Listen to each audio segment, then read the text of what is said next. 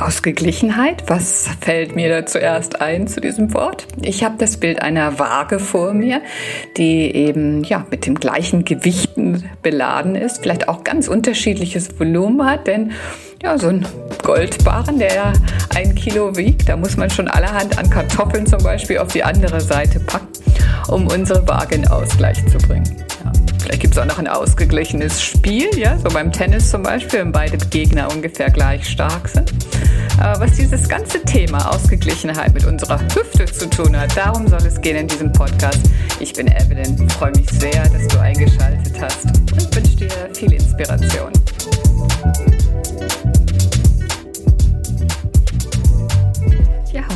Einer inneren Ausgeglichenheit zu kommen, also etwas in Waage zu halten, kann es möglich sein, dass etwas, das uns getroffen hat, ein ganz, ganz winziger Moment war, der uns so schwer verletzt hat, einen sehr großen Zeitaufwand bedarf. Ja? Und äh, um das eben wieder in so einen emotionalen Ausgleich bringen zu können. Ne? Nicht immer ist der gleiche Input äh, für etwas an Zeit oder auch an Kraft nötig, um etwas in Ausgleich zu bringen. Rein physisch können wir ebenso feststellen, dass äh, wenn wir eine zu große Spannung in nur einem einzigen Muskel unseres Körpers haben, sich das auf unseren ganzen Körper auswirken kann. Und deswegen ist auch hier eine muskuläre Ausgeglichenheit für unser Wohlbefinden, für unser körperliches Wohlbefinden ganz wichtig. Und unser Becken, also unsere Hüfte, so als zentrales Gelenk, könnte man sagen, äh, ist ebenso total wichtig, die in Ausgleich zu bringen. Nicht, dass sie irgendwie schief steht oder an einer Seite etwas zwickt und zwuckt, um sich auch auf alle anderen Gelenke eben einfach positiv auszuwirken, wenn wir da schön im Ausgleich sind. Und äh, wir brauchen zum einen natürlich die Weite, die Beweglichkeit, aber auch die Kraft in äh, der Muskulatur rund um unsere Hüfte. Stira Sukham Asanam das ist ein wichtiger Satz im Yoga Sutra und heißt so viel, dass auch eine Yoga-Haltung immer leicht und süß und gleichzeitig auch kraftvoll und stark sein soll. Also auch da sehen wir, findet immer ein Ausgleich statt. Ja, in den kommenden Wochen beschäftigen wir uns im Urban Yoga mit unserer Hüfte und ich höre schon die Pus und vielleicht auch Buß, denn äh, die Asanas, die für unsere Hüfte äh, so förderlich sind, sind natürlich nicht immer unbedingt die beliebtesten. Ne? Trotzdem, der Einfluss unserer Hüfte für die Ausgeglichenheit unseres Körpers ist so enorm groß, dass es sich auf jeden Fall lohnt, hier ganz viel Liebe und auch Zeit zu investieren.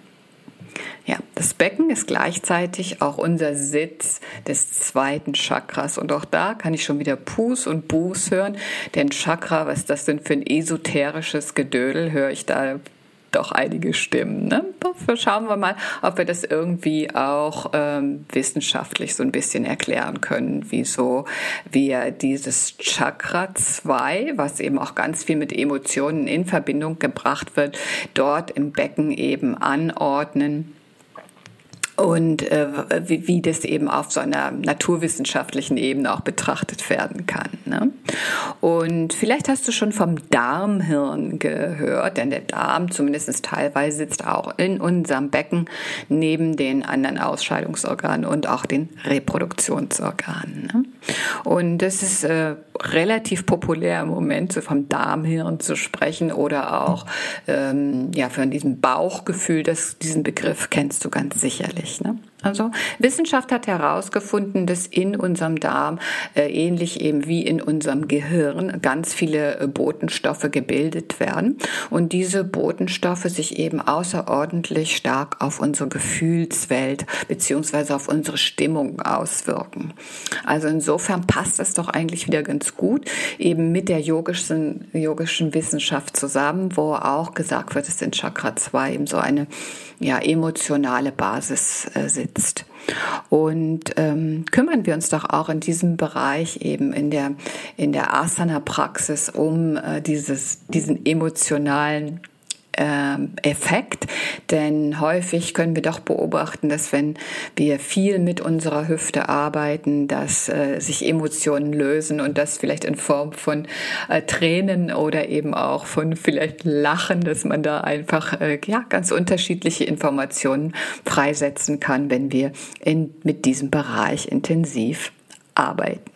Also es lohnt sich auf jeden Fall da mal genauer hinzugucken und zu spüren, was alles passiert eigentlich während meiner rein physischen Praxis auch auf emotionaler Ebene. Ne? Weil wir, mm, wenn wir da genau hinschauen, auf jeden Fall ja feststellen, dass nichts irgendwie äh, parallel läuft, sondern dass alles immer miteinander in Verbindung steht, dass nichts das eine ohne das andere äh, ja, funktioniert, könnte man sagen. Ne?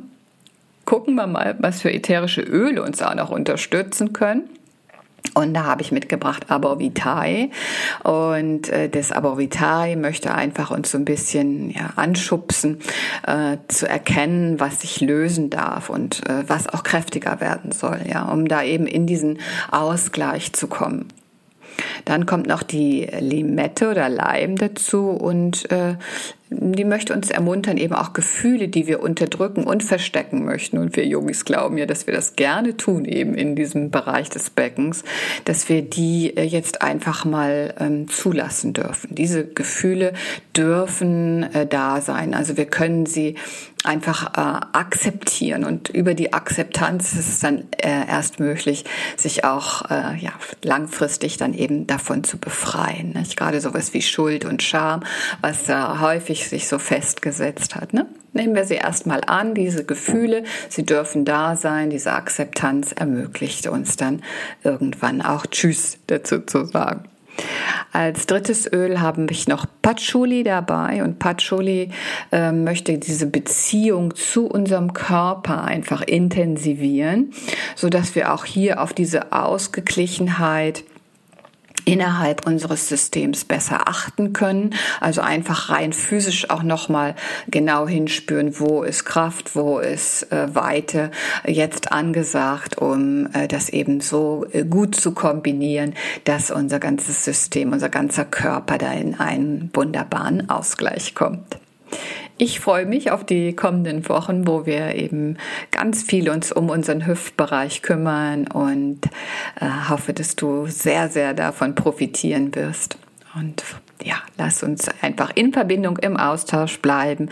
Lass mir gerne da, was dich bewegt, was du erfährst. Und dann wünsche ich dir eine wunderbare Woche in einem goldenen Oktober vielleicht. Ja, danke fürs Zuhören und ciao und tschüss, deine Evelyn.